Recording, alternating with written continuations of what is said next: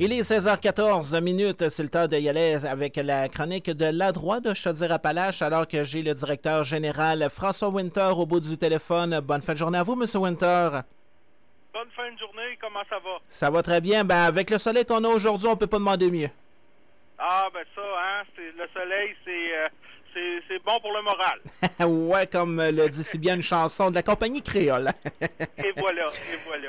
Monsieur Winter, donc ce mois-ci, bien, on va y aller avec quelques petits euh, sujets concernant la chronique. Et, euh, en fait, vous vouliez y aller avec des trucs pour faire de la vigilance, notamment les droits euh, d'un proche qui vit dans une ressource d'hébergement.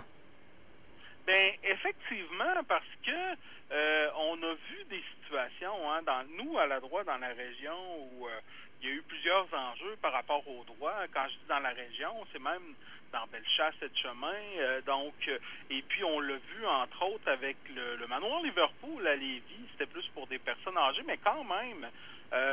Donc, on, voit que les gens sont hébergés. Puis même, vous voyez qu'aujourd'hui, le protecteur du citoyen sortait un, rapport à cet effet-là pour les, personnes âgées. Mais il y a, des, choses qu'on peut faire. Euh, si on a un proche qui vit dans une ressource, pour être vigilant euh, par rapport à ses droits. Être vigilant, ça ne veut pas dire faire des enquêtes ou quoi que ce soit, mais ça veut ça dire être garder un œil, euh, s'intéresser, être présent. C'est une forme de d'aide, même si on n'héberge pas nous-mêmes notre proche.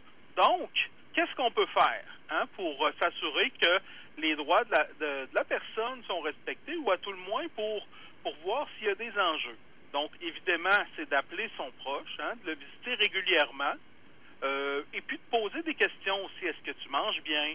Euh, si la personne semble, euh, donc au niveau de l'hygiène, si, ça va bien, si la personne semble avoir des, inquiétudes ou des préoccupations, c'est de regarder, d'avoir une conversation aussi un peu à l'écart.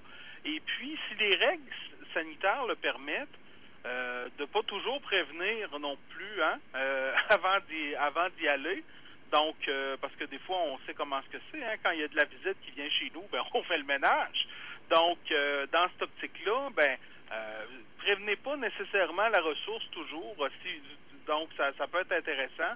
En tout cas, évidemment, selon les, règles de, sanitaires.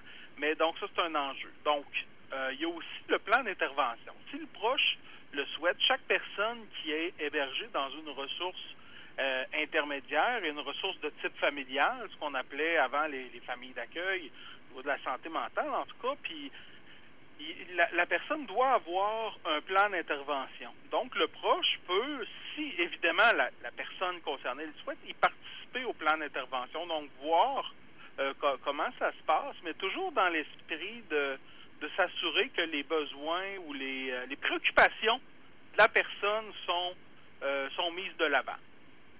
Enfin, en cas de problème, c'est important de, savoir que oui, il y a un processus de plainte au niveau de la santé. La personne peut porter plainte, la personne hébergée, mais le proche peut aussi faire un signalement auprès du commissaire aux plaintes et de la qualité des services du CIS euh, donc, le, numéro, euh, si vous appelez au numéro central du CIS, ils vont vous diriger, CIS de Chaudière-Appalaches. Donc, euh, ça, c'est un, un aspect qui est, qui est important. Donc, ensuite, si la personne a un intervenant, de signaler le problème auprès de l'intervenant. Puis en terminant sur ce, thème-là, c'est important de s'informer sur les droits. À la droite, on a produit un dépliant d'information sur les droits des personnes hébergées dans les ressources de type familial et de, type intermédiaire. Donc, les gens qui, souhaitent en avoir une copie, ça va nous faire plaisir de vous en envoyer. Et selon le type euh, d'intervention qu'il peut y avoir aussi auprès euh, des signalements rapportés, ça peut aller aussi jusqu'à un changement d'endroit. Exactement. Effectivement, la personne peut être localisée. Il peut y avoir des, recommandations, des changements. Donc, euh, c'est important. Puis, on a eu plusieurs dossiers au fil des ans, entre autres dans la région. Et puis, euh, souvent, les gens, quand ils sont dans des ressources comme ça, ils peuvent avoir, ils peuvent être craintifs. Ils peuvent avoir peur parce qu'ils ont peur de de faire de la peine à la, ressource, ils ont peur de perdre leur, d'être jetés dehors du jour au lendemain. Donc, euh, ce qu'il faut comprendre, c'est que euh, un processus de plainte ou de, de, signalement, c'est quelque chose qui est sain parce que ça vise à améliorer la qualité des services. Donc, il y a toutes sortes de recours qui peuvent être faits. Évidemment, la droite, comme, comme je l'ai dit, pour la santé mentale, on peut accompagner les gens autant dans le processus de plainte que dans, dans toutes sortes de, scénarios selon les volontés puis les besoins de la personne. Donc, ça, c'est un aspect qui est important de rappeler aujourd'hui parce que souvent, quand on voit ces situations-là dans les nouvelles, on se dit, ah, ben, on n'a pas de pouvoir là-dessus. Ben, c'est pas vrai. On a un certain pouvoir en tant que proche, mais euh, mais c'est ça. Encore faut-il savoir euh, savoir ce qu'on peut faire. Donc c'est pour ça que je voulais amener le sujet sous cet angle-là aujourd'hui. Oui, vous faites bien parce qu'on a vu aussi dans les différents bulletins de nouvelles qu'il y en a qui sont allés même jusqu'à placer des caméras de surveillance euh, dans des dans des chambres et puis on avait quelques surprises. Effectivement, effectivement. Ben, d'ailleurs, il y avait eu à une certaine époque, je ne sais pas si vous en souvenez, Sébastien, mais à Saint-Charles-Borromée, à Montréal, qui était un endroit, je crois que c'était un CHSLD, il y avait des, gens qui avaient mis des, micros, des caméras dans les chambres des, euh, de leurs proches et puis on entendait des choses assez, euh, tu des ces, micros-là en question avaient été témoins d'actes de presque de violence, là, pratiquement. Là, donc, ça avait mené à, tout un, chambardement. Puis c'était correct parce qu'à quelque part, le, les services, ils sont là pour euh, pour que pour les personnes. Donc, dans cette optique-là, il faut que euh, qu'on soit au service justement des gens, puis qu'on euh, qu'on considère leurs besoins parce que c'est eux qui sont en situation de vulnérabilité. Donc, il faut que les services soient de qualité, que les gens aient des... Oui, un gîte est couvert, mais que leurs besoins psychosociaux soient considérés dans le, dans le processus. Allons au prochain euh, point, euh, M. Winter. On va revenir sur la pandémie. C'est pas encore fini, ça. Mais euh, sur ces deux mois concernant la vaccination obligatoire des employés là, au réseau de la santé, est-ce qu'on a évité des ruptures de service selon vous? Ben, c'est la question qu'on se pose. C'est la question qu'on se pose parce que, d'après moi, oui, peut-être pas en santé mentale, mais de ce que j'ai cru comprendre, c'est que euh, il y aurait euh, les listes d'attente, ce serait ce serait drôlement allongé. Déjà qui s'allonge depuis un an, hein, les médias, les différents médias en faisaient état.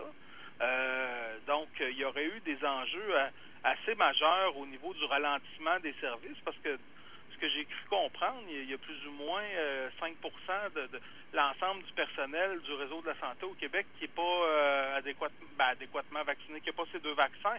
Donc, ça, ça, ça vient créer un enjeu d'accès aux services, déjà qu'il y, en a un. Donc, évidemment, on continue d'être préoccupé. Donc, nous, c'est sûr qu'à la droite, on a posé des questions euh, s'il y avait des, potentielles ruptures de services. Puis, c'est c'est pas évident parce qu'il pourrait ne pas en avoir en santé mentale, mais en avoir dans d'autres dans d'autres sphères de l'établissement. Donc, euh, euh, donc, comment ce serait organisé? J'ai l'impression que ce serait ce serait géré à la, à la pièce, si on veut. Mais donc, on on demeure préoccupé par cette consigne-là qui, semble arriver le 15 novembre.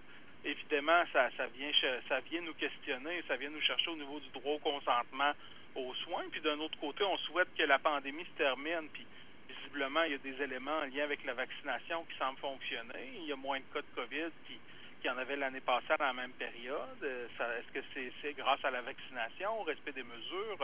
je suis pas, suis pas un expert là-dedans, là, évidemment. Moi, je dans les droits en santé mentale. Mais une chose qui est sûre, c'est que cet enjeu-là, la vaccination obligatoire, risque d'avoir un impact sur le droit à l'accès aux services. Donc, euh, peut-être qu'on en a évité des ruptures de services. Sinon, il serait le, ministre de la Santé serait allé de l'avant, là, mais euh, le 15 novembre, euh, c'est le prochain, je me permets un anglicisme, c'est le prochain deadline. Hein?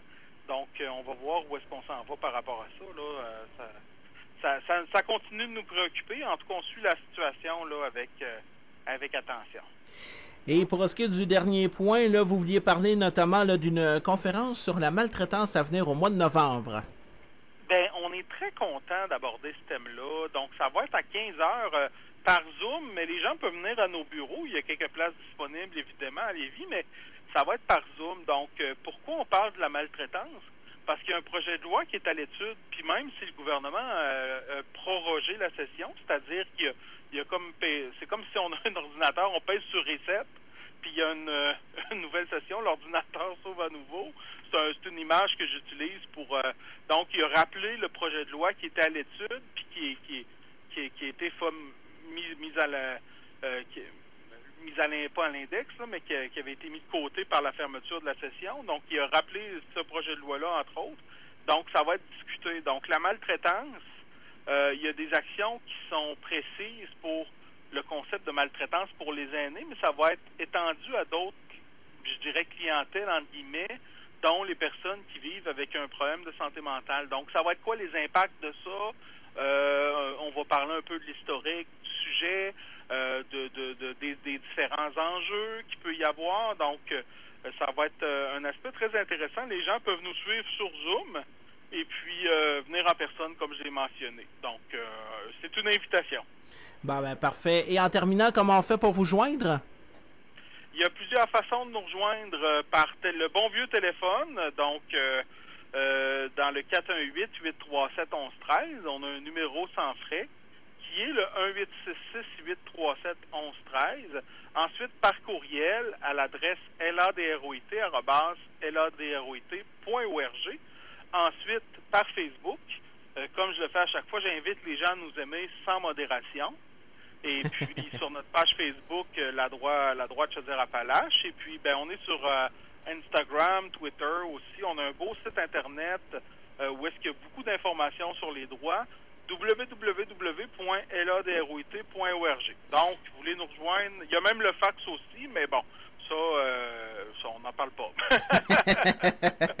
de toute façon, euh, bientôt, on devra dire le nouveau nom pour Facebook, mais pour l'instant, ça continue encore de s'appeler Facebook. ben oui, effectivement, Meta. En tout cas, on est sur Meta avec, avec Facebook et Instagram. Vous avez raison. oui, exact. Ben, Monsieur Winter, merci beaucoup pour la chronique de ce mois-ci, puis nous, on se reparle vers la fin du mois de novembre.